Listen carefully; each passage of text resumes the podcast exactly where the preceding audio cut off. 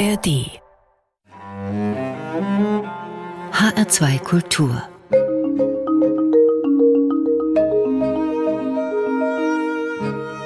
Doppelkopf Heute am Tisch mit Roman Ziegel-Gensberger, Oberkustos und Kunstvertrauter am Museum Wiesbaden. Gastgeberin ist Stefanie Blumenbecker. Roman Ziegel-Gensberger, Sie haben Ausstellungen zu ganz unterschiedlichen Künstlern und Themen entwickelt.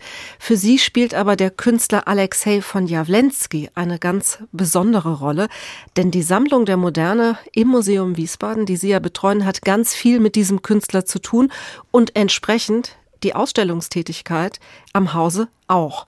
Für unsere Hörer vielleicht ganz kurz zum Einstieg. Wie kommt es dazu? Warum ist Alexei von Jawlensky so wichtig für das Museum Wiesbaden? Ja, es ist eigentlich ein ganz einfacher Grund. Alexei von Jawlensky hat 20 Jahre in der Stadt gelebt. Also es ist die längste Lebensstation, die er hatte. Er kommt ja 1896 von Russland, von St. Petersburg nach München, war 18 Jahre in München, hat dann wegen dem Ersten Weltkrieg als Fremdstaaten-Ausländer plötzlich 1914 als Russe das Land verlassen müssen wegen dem Ersten Weltkrieg, ist sieben Jahre in der Schweiz gewesen bis 1921 und hat dann den Sprung wieder zurück, er hat in Ascona gelebt, nach Deutschland zurück, gemacht und machen wollen, weil er wieder mehr ins Zentrum der Kunst wollte und ist ungeplant eigentlich nach Wiesbaden gekommen.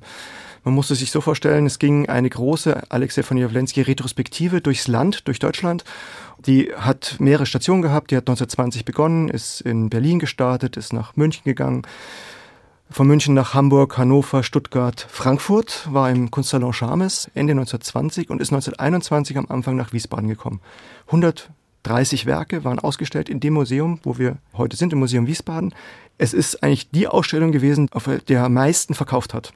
Kunstwerken. Er hat sofort 20 Bilder verkauft, was unglaublich war. Und das ist schon überraschend, weil eigentlich die anderen großen Städte, wie ich jetzt gerade genannt habe, natürlich äh, Städte sind, wo man denkt, ja, da wäre doch äh, mehr für Avantgarde, auf, Aufgeschlossenheit da gewesen. Und Jawlensky ist neugierig geworden, ist dorthin gefahren und ist dann tatsächlich am 1. Juni 1921 ne, dorthin gekommen und ist gleich da geblieben, ist gar nicht mehr zurückgefahren, hat seine Familie nachgeholt. Und es ist natürlich ein großes Glück für die Stadt, dass er dann 20 Jahre dort gelebt hat. Es hat äh, Licht und Schatten gegeben dort. Die ersten zehn Jahre waren ganz wunderbar. Er wurde hofiert, Bilder angekauft, er wurde durchgängig gezeigt. Und dann ging es aber los, dass es äh, natürlich 1929, Weltwirtschaftskrise, hat nichts mehr verkauft. Große Krankheit, die er ähm, hatte mit der Arthrose, hat ihn getroffen und die Schatten des Nationalsozialismus, der Kulturpolitik hat schon vorausgeworfen, also er hat kaum noch ausgestellt. Dann. Hm. Aber als Jawlensky nach Wiesbaden gekommen ist, war er schon ein international bekannter Künstler, oder? Ja, und das liegt daran, dass natürlich der große Durchbruch von Jawlensky ist hat in München stattgefunden und er gehört eben zu dieser, zu dieser Gruppe, zu Wasili Kandinsky, Marianne von Werefkin und Gabriele Münte. Die haben zusammen dort die Köpfe zusammengesteckt, haben geschaffen vor Ort und in, in Murnau eben mit Jawlensky, der eben der impulsive Farbmaler war in der Gruppe. Ja, das Temperament mit hineingebracht haben. Also Jawlensky war international bekannt, ist nach Wiesbaden gekommen, ist in Wiesbaden geblieben und Sie sagten es eben, er hat in dieser Ausstellung viel verkauft. Das macht man ja heute nicht mehr, dass Museen, wenn sie Ausstellungen machen, auch Bilder verkaufen, oder? Nein, das ist natürlich äh, ein Unding, das äh, geht gar nicht. Das war damals üblich, das waren Verkaufsausstellungen. Und es war auch so, dass Jawlensky während der Tournee, die dort gewesen ist, die ist ja 1920 gestartet, hat dann bis 1924 gedauert, die ist durch ganz Deutschland turniert. Und es wurde immer wieder Bilder verkauft und seine Kunsthändlerin hatte eine Reserve und hat, hat sie ihm geschrieben, ja, jetzt habe ich wieder drei Bilder verkauft, schick mir doch noch was. Ich brauche, muss meine Reserve nachbessern, damit ich wieder was zeigen kann und so weiter. Also er hat da wirklich richtig Geschäft gemacht und es ging vorwärts. Und äh, von Wiesbaden aus ist ja auch der große Sprung dann nach USA geglückt, das muss man ja auch sagen. Lassen Sie uns noch mal in Wiesbaden bleiben. Jawlensky blieb in Wiesbaden, er hat dann auch in der Nähe vom Museum gelebt. Und er war ja in der Stadt auch sehr präsent, oder? Hat Jawlensky auch das gesellschaftliche Leben in Wiesbaden mitgeprägt? Ja, also mit Sicherheit. Also ich habe das Gefühl, wenn man so Fotos sieht von ihm in der Zeit, äh, dann hat er die Roaring Twenties dort wirklich genossen. Er wurde auch hofiert. Er war der große internationale Maler vor Ort. Er hat zwar auch die örtlichen Maler dort ein enges Netzwerk gehabt, aber er war eben auch derjenige, der über den Tellerrand hinaus bekannt war, gesucht war und, und äh, durchgängig präsent gewesen ist. Also bis etwa 1930, das muss man sagen. Dann war es ging es bergab. Ist denn, Sie sagten eben, dass in der Ausstellung viele Bilder verkauft wurden, mehr als in anderen Städten. Ist das so ein Indiz dafür, dass Wiesbaden vielleicht viel moderner war, viel avantgardistischer war, als man sich das heute so denken würde? Ja, absolut. Also heute ist es ja, hat es so ein bisschen administrativen Charme wenn man das so sagen darf. Es ist aber so, dass, dass Wiesbaden in den 1920er Jahren tatsächlich ein sehr aufgeschlossenes, avantgardistisches Klima hatte. Also es gab aufgeschlossene Sammler, potente Sammler, die eben mit dem neuen Museum, das 1915 eröffnet wurde, mitten im Ersten Weltkrieg, riesige Säle hatte, wirklich State of the Art war, einen unglaublichen Anziehungspunkt in den 20er Jahren. Also da haben sich die großen Künstler die Klinke in die Hand gegeben. Also von Paul Klee über, über Georges Groß zu Wassily Kandinsky, die sind alle vorstellig geworden vor Ort und waren, wurden auch nach und nach auch alle im Museum Wiesbaden ausgestellt. Und das Museum hat auch seine Sammlung der Moderne ausgebaut. Und es hat auch selbst Bilder angekauft damals schon, oder? Genau, also es ist ja so, dass die moderne Sammlung wurde vom Nassauischen Kunstverein betrieben. Der hat die Ausstellungen gemacht in den Räumen des Museums Wiesbaden und das Museum Wiesbaden hat aus diesen Ausstellungen des Nassauischen Kunstvereins Bilder gekauft. also. Also es gab eine umfangreiche Sammlung an klassischer Moderne im Museum Wiesbaden. Die damals die Avantgarde war. Die damals die Avantgarde war, die damals zeitgenössisch war. Die Künstler haben ja. alle gelebt. Das hat sich dann ja geändert. Sie haben es eben schon angedeutet, mit der Machtergreifung der Nationalsozialisten hat es nicht nur für Jawlensky schlecht ausgesehen, sondern auch für die Sammlung der modernen Kunst am Haus, die Sie ja betreuen, aber es ist nicht mehr dieselbe Sammlung wie damals, oder? Die ist dann verloren gegangen. Genau, wir hatten ja einen sehr linientreuen Museumsdirektor Hermann Voss, der tatsächlich ganz konsequent das Museum durchforstet hat und es wurde dann alles, was an Dauerleihgaben im Haus gewesen ist, an progressiver Kunst abgestoßen, beziehungsweise 1937, 38 waren dann die Beschlagnahmungsaktionen und es, dadurch, dass wir diesen Direktor Hermann Voss eben hatten, wurde das sehr, sehr, sehr konsequent durchgeführt. 1945 waren wir bei, im Museum Wiesbaden die Stunde Null angebrochen. Es war wirklich kaum noch was da. Wir konnten vielleicht ein, zwei Arbeiten noch rekonstruieren, die noch aus den 20er Jahren im Haus gewesen sind. Aber kein Jawlensky mehr, es war wirklich null. Das muss man so sagen. Und heute hat das Museum Wiesbaden aber die umfangreichste Sammlung an Arbeiten von Jawlensky weltweit, nicht wahr? Nicht ganz. Also wir haben die bedeutendste Sammlung, würden wir sagen, weltweit. Die umfangreichste ist tatsächlich in Kalifornien, in Pasadena, im Norton Simons Museum.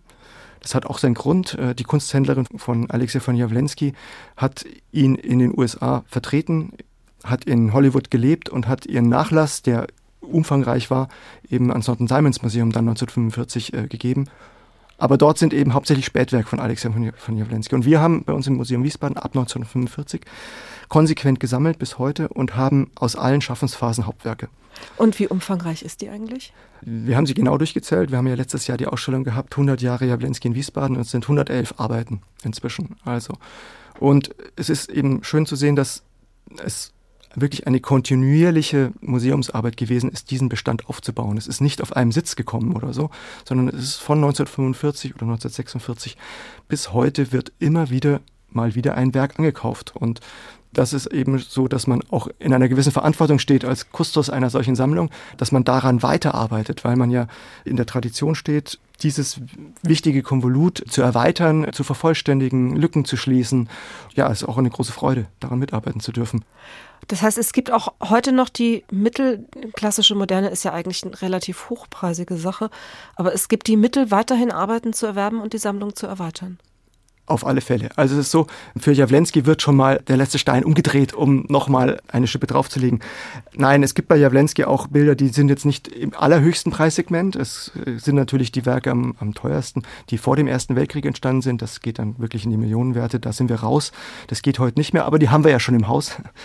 Aber es gibt äh, die späten Arbeiten, Meditationen, die wirklich sehr, sehr, sehr berührend sind.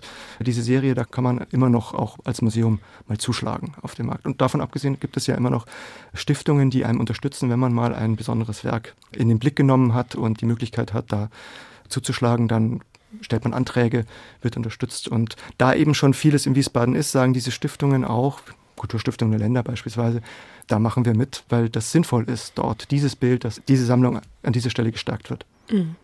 Aber vielleicht noch einmal für die Hörer, die jetzt mit Jawlensky nicht so ganz vertraut sind. Sie haben eben schon davon gesprochen, dass er wunderbar farbige Werke entwickelt hat, dass er aus der Farbe heraus gearbeitet hat, dass er in Serien gearbeitet hat. Was macht denn sein Werk als Expressionisten heute so wichtig, so bedeutend? Naja, Alexei von Jawlensky ist es ja geglückt, was vielen Künstlern verwehrt bleibt, dass er zweimal die Kunstgeschichte tatsächlich auf den Kopf gestellt hat.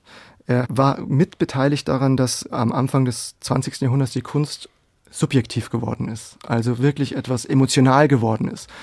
Dass die Kunst nicht mehr den Anspruch verhört hat, immer objektiv die äußere, sichtbare Oberflächlichkeit zu malen, sondern dass man sagt, okay, wir können ein Stück weit weggehen von, von der Oberfläche und dadurch entwickelt die Farbe einen Eigenwert und durch die malerische Handschrift kommt auch das Wesen des Künstlers mit hinein. Und da ist er natürlich ganz entscheidend gewesen. Das zweite Mal war eben dann, dass er ab der Schweiz, äh, Schweizer Phase, dann seriell gearbeitet hat. Also die offene Serie in die Kunstgeschichte, das ist etwas, was bis heute natürlich noch trägt. Mit den Variationen, die er angefangen hat, malt er immer wieder den Blick am Genfer See, wo er gelebt hat, in den Garten hinein, wie so ein schmaler Ausschnitt. Der Ausschnitt bleibt immer gleich und irgendwann merkt man, halt, stopp, er malt gar nicht mehr das Motiv, sondern er malt eigentlich, es geht ihm um die Variation des Motivs. Und das ist ein Ansatz, der bis heute trägt. Also das geht ja dann von Andy Warhol bis Onkawara und so weiter bis, bis heute. Die Variation, die trägt, ist es vielleicht so ein bisschen vergleichbar mit den Fugen, wie man sie in der Musik von Bach vielleicht finden kann, wo ein Thema immer weiter variiert wird? Ja, genau. Darauf spielt er auch an. Die, diese die Blicke in den Garten heißen ja tatsächlich auch Variationen eines landschaftlichen Themas. Und da haben wir genau das, dass die Musik natürlich da eine Rolle spielt oder auch ein Stück weit vielleicht zum Vorbild genommen wurde.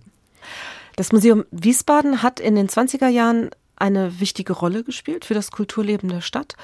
Hat sich das verändert? Wie würden Sie das heute einschätzen? Wie bedeutend ist das Museum für Wiesbaden oder für die Region? Ja, ich hoffe natürlich sehr. Es ist so, dass, dass wir das auch wollen. Also wir Kuratorinnen und Kuratoren am Haus sind wirklich dafür da und wollen uns offen geben, dass möglichst niedrig die Schwellenangst nicht da ist, dass man zu uns kommen kann, dass wir da sind und auch ein Museum irgendwie zum Anfassen sind. Also die Leute sollen sich einfach wohlfühlen bei uns und das wollen wir auch nach außen tragen. Also in jedem Moment, den wir da sind. Ich meine, das Museum hat ja viele Aufgaben. Also was heißt, die Kardinalaufgaben eines Museums sind ja, dass man sammelt, dass man das Gesammelte bewahrt für zukünftige Generationen. Und wenn man das sammelt und bewahrt, dann möchte man es auch erforschen. Was wir natürlich tun, beispielsweise, dass wir Ausstellungen zu Alexei von Jawlensky machen, neue Aspekte hineinbringen. Also alles, was mit uns zu tun hat, umherum. Und das Vierte ist, und das steht gar nicht eigentlich im Vordergrund, aber wir wollen es, dass es im Vordergrund steht, das ist eigentlich das Ausstellen und das Präsentieren der Dinge. Weil zunächst einmal geht es ja darum, bei einem Landesmuseum zu sagen, okay, wir filtern das aus der Kultur heraus, der Umgebung, was uns ausmacht, was das Leben der Bevölkerung ausmacht, was wir für immer bewahrt wissen wollen. Deswegen müssen wir uns auch ein bisschen von den Moden der Zeit lösen, sondern wir mhm. müssen auch schauen, was könnte vielleicht sein, dass man in, in 100 Jahren interessant mhm. findet. Roman Siegel-Gensberger, Sie haben Musik mitgebracht für unser Gespräch und mit dem ersten Stück, das Sie sich ausgesucht haben, erfüllen Sie mir ja einen Herzenswunsch. Denn Sie haben einen Künstler ausgesucht, der auch zu meinen persönlichen Heroen gehört und der nur sehr selten gewünscht wird. Wir hören David Bowie. Was fasziniert Sie an diesem Musiker, an diesem Chamäleon der Rockmusik, wie er genannt wurde? Ich muss jetzt dazu sagen, dass ich ihn kürzlich erst auch für mich so richtig groß entdeckt habe. Ich habe in den 90er Jahren ihn mal live gesehen. Da bin ich so umsonst auf so ein Konzert in der Olympiahalle in München reingerutscht, habe das aber gar nicht richtig wahrgenommen, was ich da für einen riesigen Star vor mir habe, weil ich da noch äh, selbst auch sehr jung war. Und dann ist es so, dass ich jetzt eine Biografie gelesen habe. Und die hat mich so fasziniert, dass ich mich jetzt gedacht jetzt fuchse ich mich mal rein in das Werk, weil es ja auch das eine oder andere gar nicht mal so zugänglich ist und bin auf einige sehr spannende Stücke gestoßen. Und jetzt habe ich mir gedacht, bringe ich eins mit, das man nicht so oft im Radio hört. Schön, das ist Five Years. Pushing through the market square So many mothers sighing News had just come over We had five years left crying sky wept and told us Earth was really dying. Cried so much his face was wet. Then I knew he was not lying. I heard telephones, opera house, favorite favorite melodies. I saw boys, toys, electric irons, and TVs.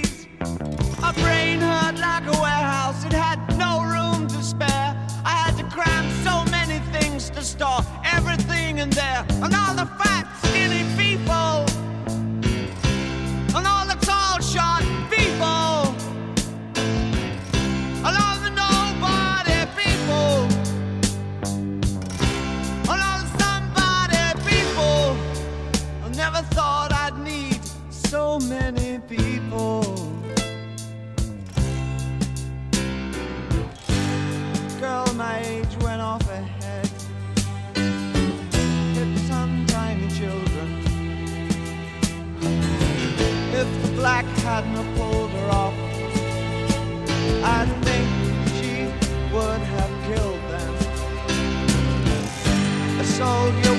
broken arm fixed his stare to the wheels of a Cadillac.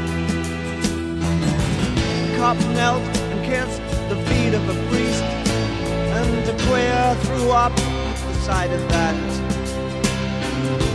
I think I saw you in an ice cream parlor, drinking milkshakes cold and long, smiling and waving and looking so fine. Don't think you knew you were in the song, and it was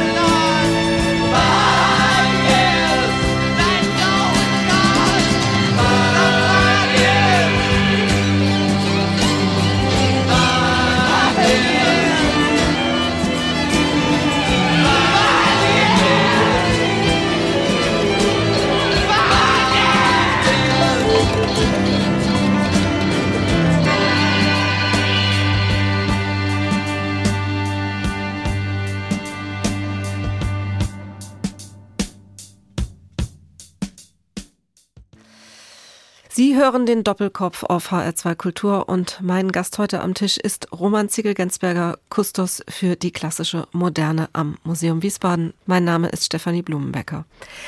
Roman Ziegel-Gensberger, wir haben eben schon intensiv über den Künstler Alexei von Jawlensky gesprochen, der ganz viel mit ihrer Sammlung zu tun hat, die Sie am Museum Wiesbaden betreuen, mit der Sammlung der klassischen Moderne. Ich habe mal nachgezählt, also von den Ausstellungstiteln her haben Sie seit 2010, seit Sie am Museum Wiesbaden tätig sind, sieben Ausstellungen ausgerichtet, die sich immer wieder auf Jawlensky beziehen, ihn manchmal in eine dialogische Gegenüberstellung zu einem anderen Künstler setzen oder auch ganz monografisch ausgerichtet sind. Wie findet man dann bei einem Künstler, den man dann schon so gut kennt, so in- und auswendig kennt, immer wieder neue Aspekte, dass man immer wieder neue Ausstellungen machen kann? Ich bin jetzt selbst gerade überrascht, dass es sieben Stück waren. Es ist so, dass ich glaube, je intensiver man sich natürlich mit einem Thema auseinandersetzt, umso mehr Fragestellungen ergeben sich einfach. Und das Schöne an Alexei von Jawlensky ist ja, dass er im ersten Moment denkt man sehr sehr bei sich geblieben ist und eingleisig ist in einem gewissen Sinne. Aber wenn man das genauer sich ansieht, lassen sich von Alexei von Jawlensky unglaublich viele Wege in die Kunstgeschichte schlagen. Also Beispielsweise, dass er eben mit den Expressionisten in Zusammenhang gebracht werden kann, dass er mit den Konstruktivisten, mit den abstrakten Köpfen quasi in Zusammenhang gebracht werden kann, dass er aber auch durch die Meditationen in die meditative Farbmalerei führt in die zweite Hälfte des 20. Jahrhunderts. Also deswegen ist vielleicht auch ein Schwerpunkt bei unserem Haus, dass es Colorfield Painting gibt, dass es eben die Amerikaner gibt bei unserem Haus mit Mark Rothko, S.W.S. Kelly, Robert Mangold. Und äh, von daher ist das, gehen uns die Ideen nicht aus und es wird auch die eine oder andere weitere Jawlensky-Ausstellung geben. Aber immer mit dem Anspruch natürlich, dass wir, weil wir eben die führende Institution sind zur Erforschung von Jawlensky, immer auch mit dem Anspruch, dass wir einen neuen Aspekt beleuchten wollen. Und da gibt es immer noch, noch, noch etwas, was wir noch nicht erzählt haben. Jetzt geht Ihr Spektrum aber natürlich auch weit über diesen Künstler hinaus. Sie betreuen die gesamte klassische Moderne. Sie haben Ernst Wilhelm Ney gezeigt in einer großen Retrospektive. August Macke, Piet Mondrian, Käthe Kollwitz, Ernst Barlach, um nur einige wenige der Ausstellungsthemen der letzten Jahre zu nennen. Wie entstehen diese Ideen, diese Themen, dass man sagt, ich zeige jetzt diesen Künstler oder diese beiden gemeinsam. Kommt es aus der Sammlung heraus, die man schon hat, dass man bestimmte Dinge betrachtet? Oder ist es vielleicht einfach auch ein persönliches Interesse? Sie sagen, oh, den Künstler, den finde ich so gut, zu dem will ich mal was machen.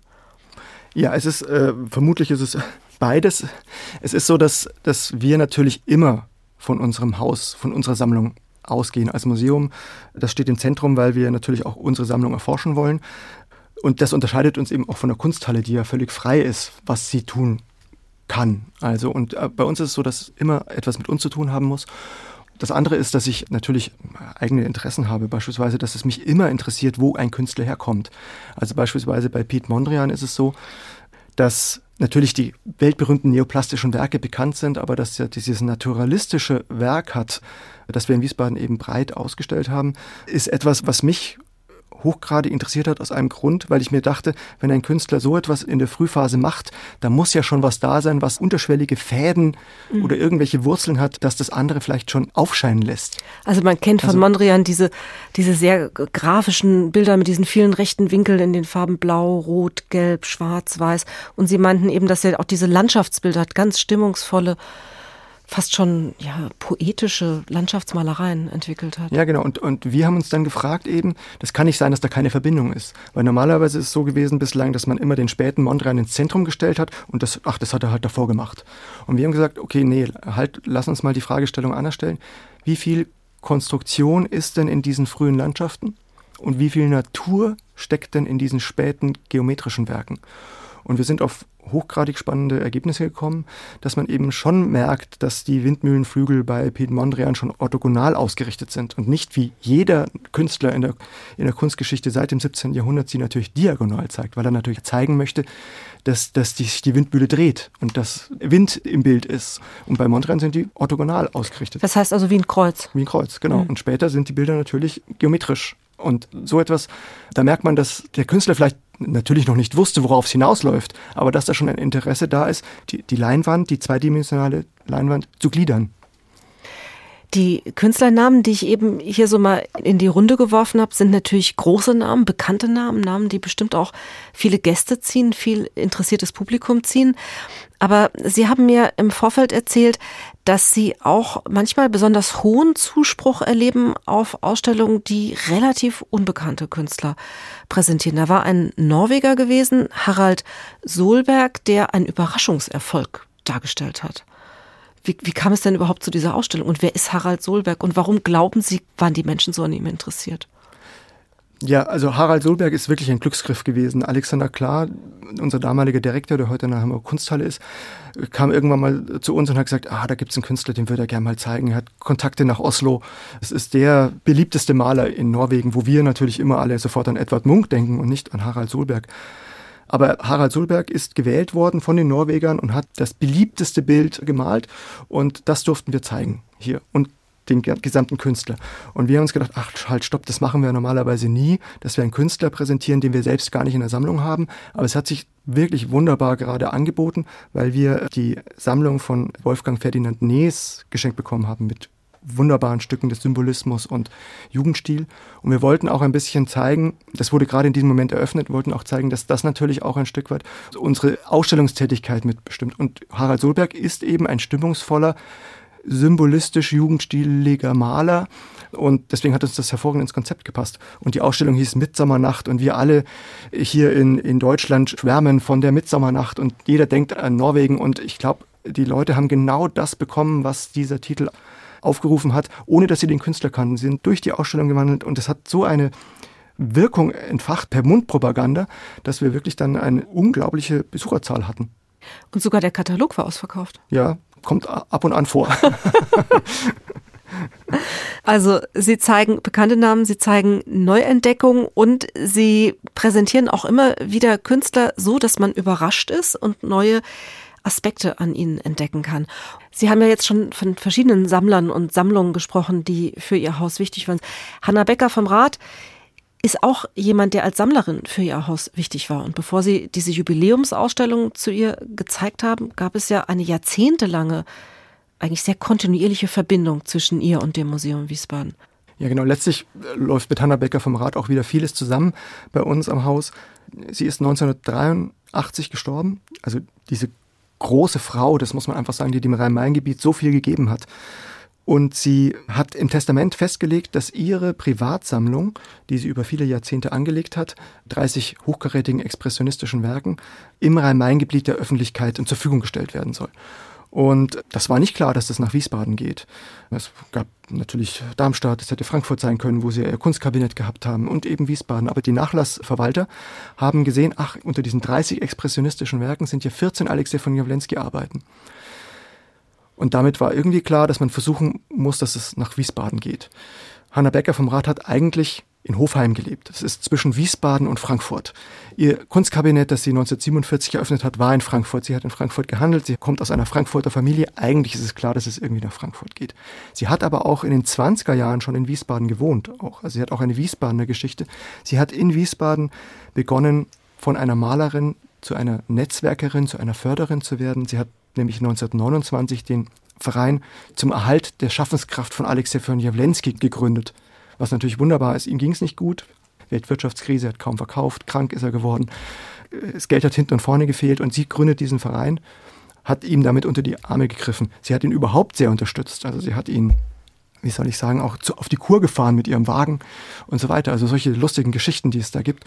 1987 sind die Arbeiten zu uns gekommen. Seitdem haben wir nicht nur 14 weitere Alexei von Jawlensky-Arbeiten, besondere Arbeiten von ihm ans Haus bekommen, sondern eben auch zwei wunderbare Arbeiten von Max Beckmann, Ernst Ludwig Kirchner, Willi Baumeister, also Ernst Wilhelm Ney. Alles das ist mit ans Haus gekommen zu uns. Und eigentlich muss man sagen, nach dem schlimmen Aderlass, der während des Nationalsozialismus bei uns am Haus stattgefunden hat und an vielen anderen Häusern natürlich in Deutschland auch, aber uns hat schon sehr getroffen, dass wir vieles angekauft haben bis dahin, aber erst 1987 mit diesen Werken von Hanna Becker vom Rat sind wir eigentlich wieder da angekommen, wo wir 1933, wo es aufgehört hat. Quasi auf der Höhe sind wir, sind wir jetzt wieder.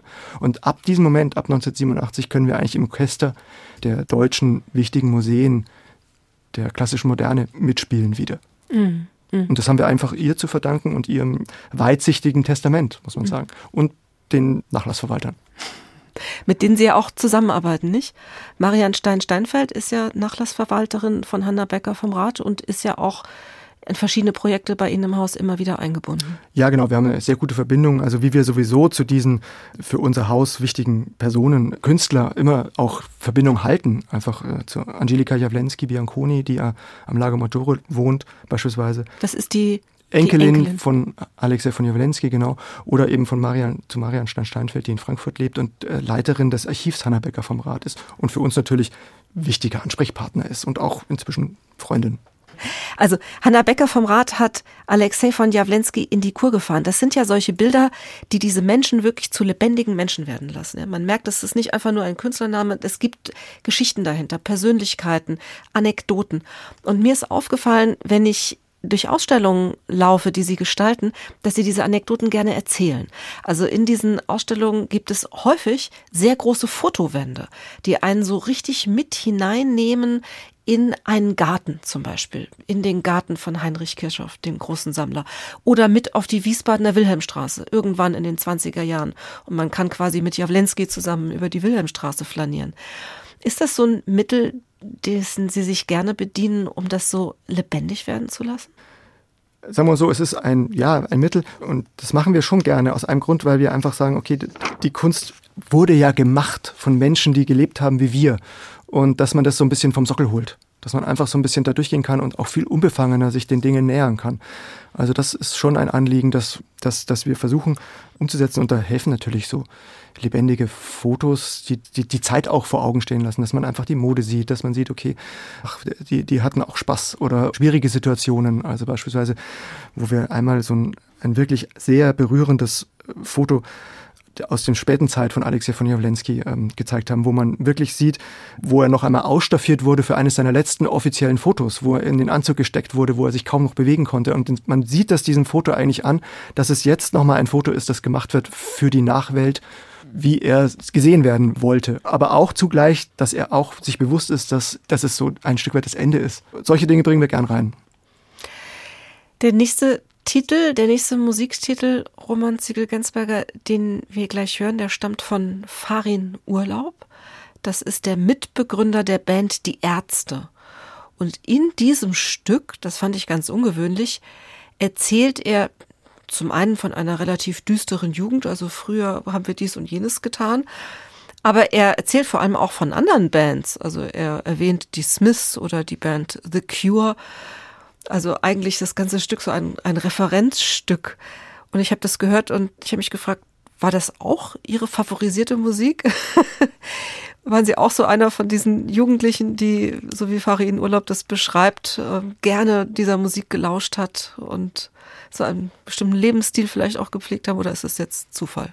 Ach nein, also äh, Darkwave haben wir natürlich gehört damals und ja, und äh, die Ärzte und Fahren Urlaub verfolge ich lange, habe schon viele, viele, viele Konzerte gesehen und es ist immer wieder großartig.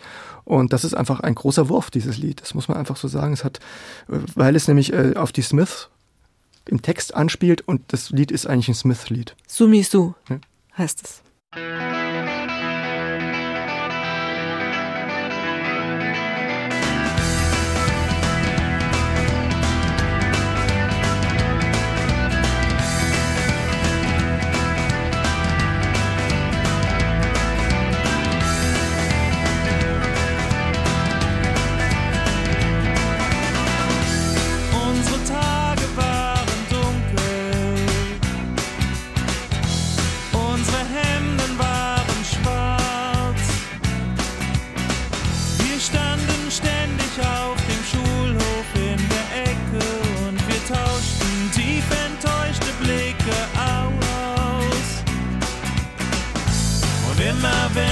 traurig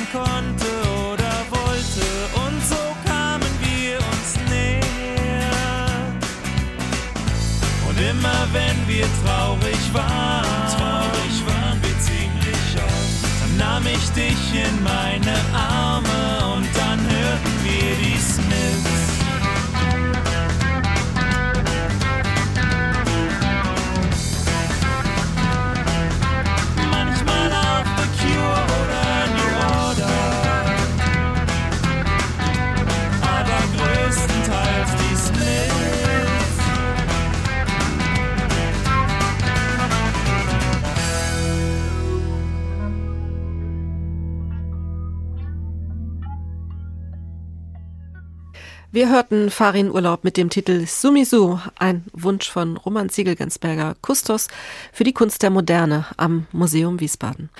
Roman Ziegel-Gensberger, Sie entwickeln Ausstellungen für das Museum Wiesbaden, Publikumshighlights immer wieder dabei, rund um die Kunst der Moderne, aber Ihre Aufgaben gehen als Kunsthistoriker auch über die Ausstellungstätigkeit hinaus. Sie umfassen Kunstvermittlung und Kunstpräsentation, aber eben auch die Forschung. Und so sind Sie zum Beispiel im Rat der Friedrich vor dem Berge Gildewart Stiftung auch der Walter Störer Stiftung. Sie sind Mitglied im wissenschaftlichen Beirat des Alexei von Jawlensky Archivs. Was ist Ihre Aufgabe, wenn Sie in diesen Stiftungen sind? Wie bringen Sie sich dort ein? Also diese, diese Ratstätigkeit oder Beiratstätigkeit hängt immer damit zusammen, dass wir am Haus Werke haben. Ich einer der Spezialisten bin zu diesen Künstlern und von daher ist man natürlich jemand, der sich darin sehr gut auskennt und dessen Meinung gefragt ist. Und deswegen wird man eingeladen zu diesen Gremien und dann geht es einfach auch teilweise auch darum, ganz schlicht, äh, wenn Bilder eingereicht werden vor Ort, beispielsweise sind die echt, sind die nicht echt. Und wo es häufig vorkommt, dass eben Authentizitätsfragen Rolle spielen, ist natürlich Alexei von Jawlensky. Und ähm, dort ist es so, dass wir uns einmal im Jahr treffen. Wir begutachten dort, also eine Gruppe von drei Kunsthistorikern, Restauratoren und auch Chemiker ist mit dabei, der die materialtechnische Untersuchung macht. Und man untersucht Bilder, die noch gar nicht bekannt sind von Alexei von Jawlensky, die auftauchen. Wo tauchen die auf? Die tauchen beispielsweise im Familienbesitz auf, also wenn es immer weitergegeben wird und sehr früh schon aus der Werkstatt von Jawlensky äh, verkauft wurde, dann ist es nicht bekannt, ist es nicht im Werkverzeichnis drin und wenn es immer weitergegeben wird, dann kann es sein, dass es auftaucht.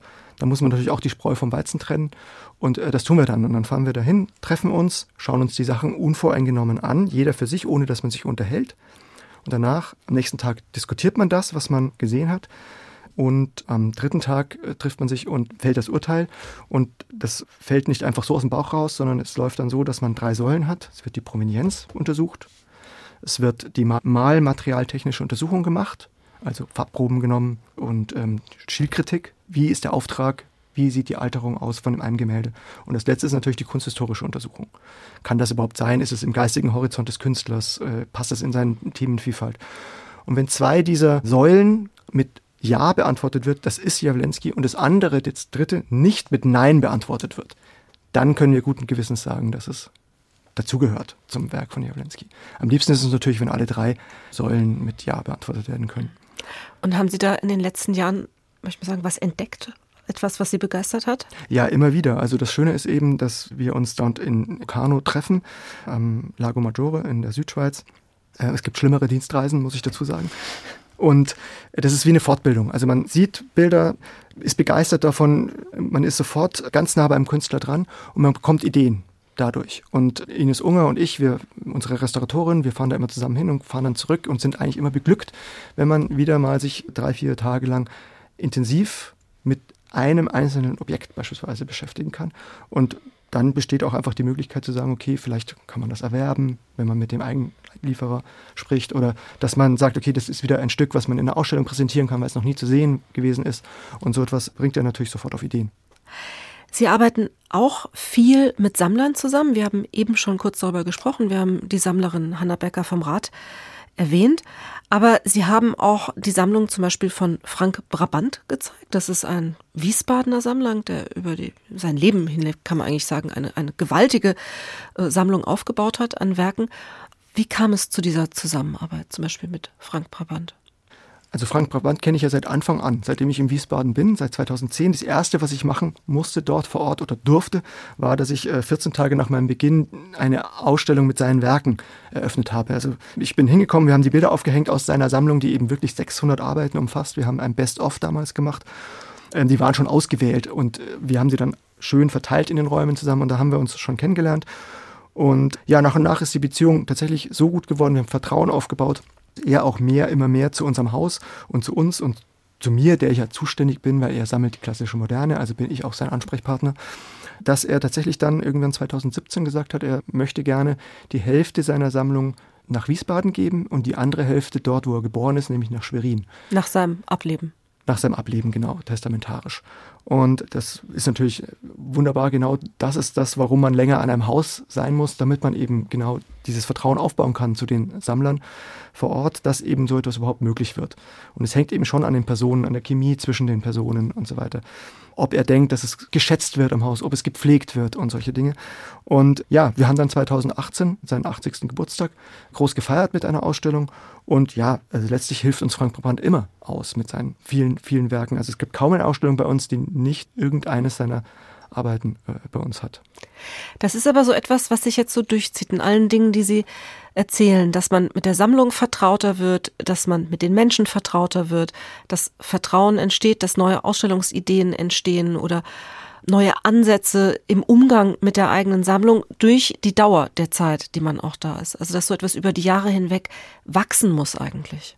Ja, absolut. Und äh, dass man eben durch die vielen Gespräche, die man führt mit den Personen, die das sammeln, die aus der Familie des Künstlers herausstammen, die noch viel näher dran sind und noch viel länger sich damit beschäftigen als man selbst.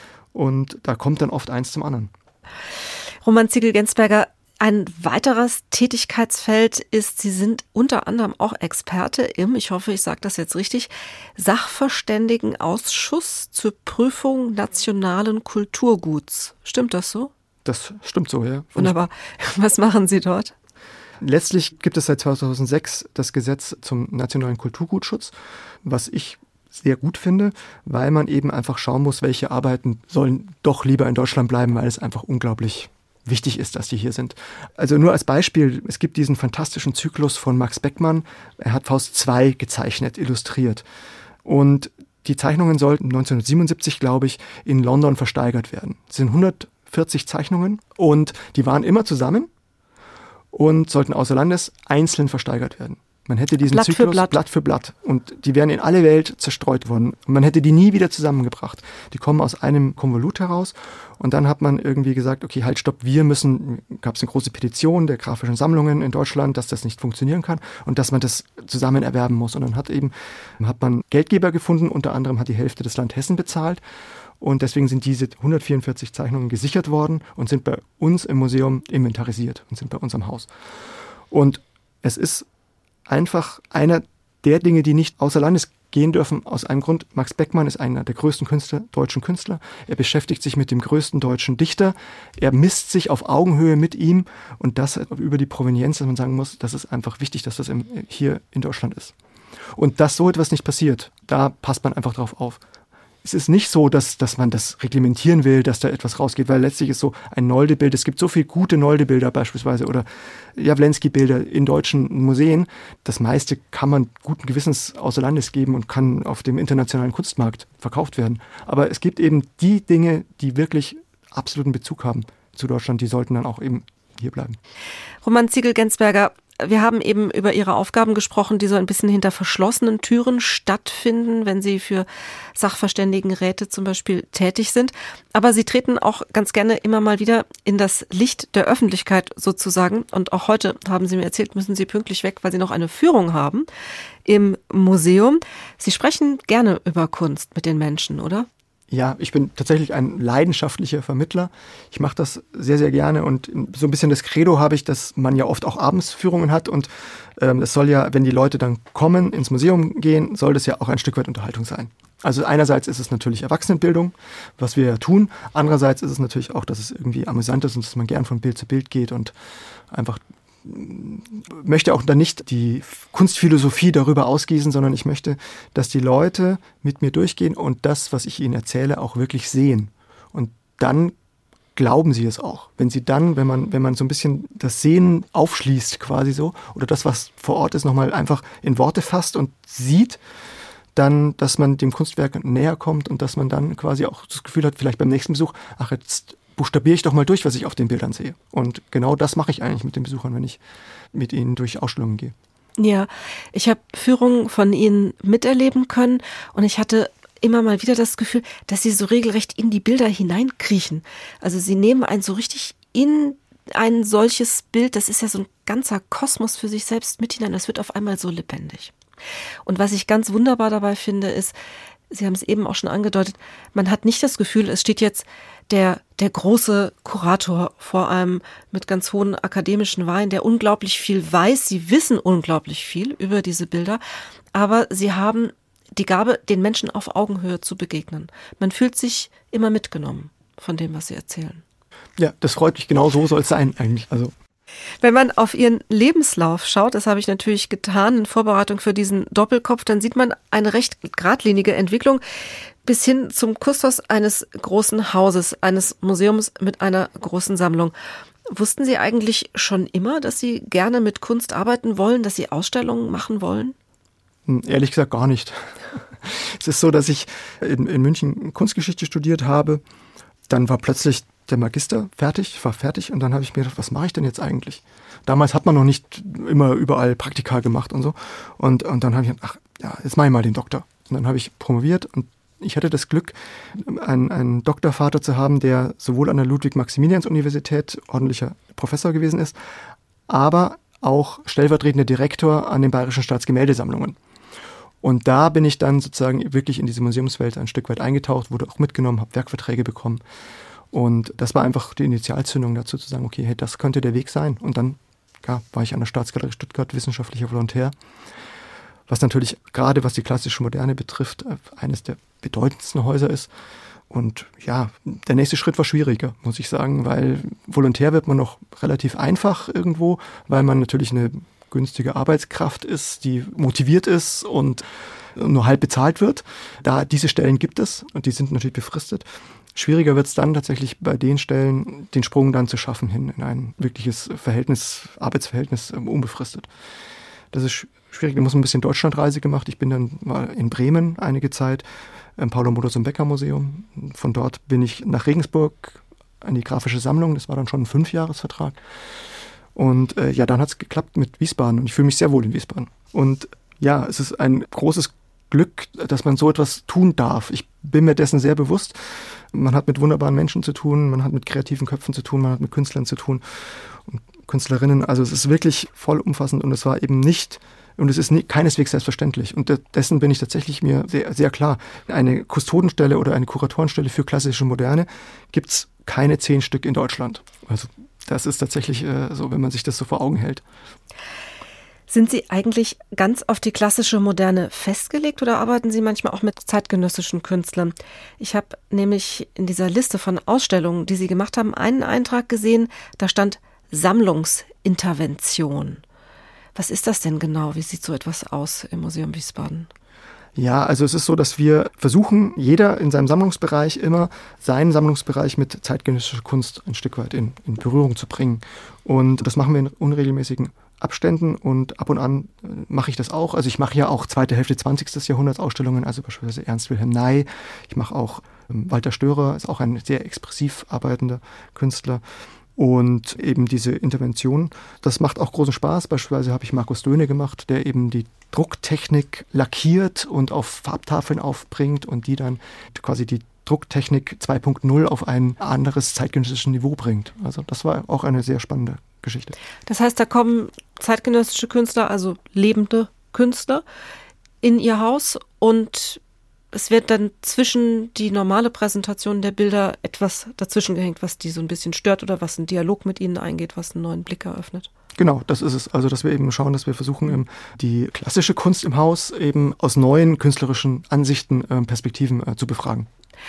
Roman Ziegel-Gensberger, ganz zum Schluss die Frage, gibt es noch ein Traumprojekt, was Sie gerne einmal verwirklichen möchten oder einen Künstler, den Sie unbedingt noch einmal zeigen wollen, den Sie noch nicht hatten bis jetzt? wir müssen irgendwann einmal Richtung Frankreich gehen.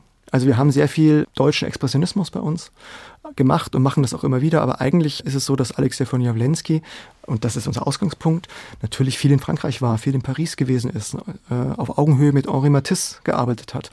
Und das ist natürlich etwas, was wir einfach ein Stück weit mal thematisieren könnten. Das ist sehr aufwendig, das ist sehr teuer.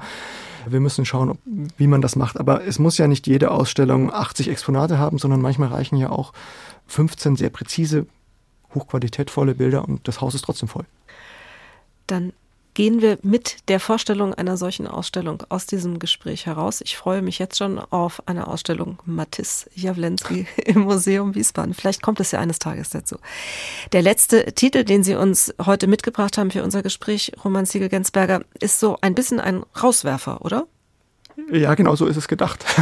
Nein, ich habe kürzlich hat mir ein Freund eine Autobiografie empfohlen äh, von Ozzy Osbourne. Ich weiß gar nicht, ob man das hier erwähnen darf in diesem Kultursender. Aber ich habe die unglaublich gerne gelesen und habe gedacht, ach, jetzt höre ich mir mal an, was, was der so gemacht hat. Und dann bin ich auf ein fantastisches, frühes Rocklied gestoßen. Kurz, knackig, mit vielen Riffs, das genauso mag ich's. Black Sabbath, Paranoid.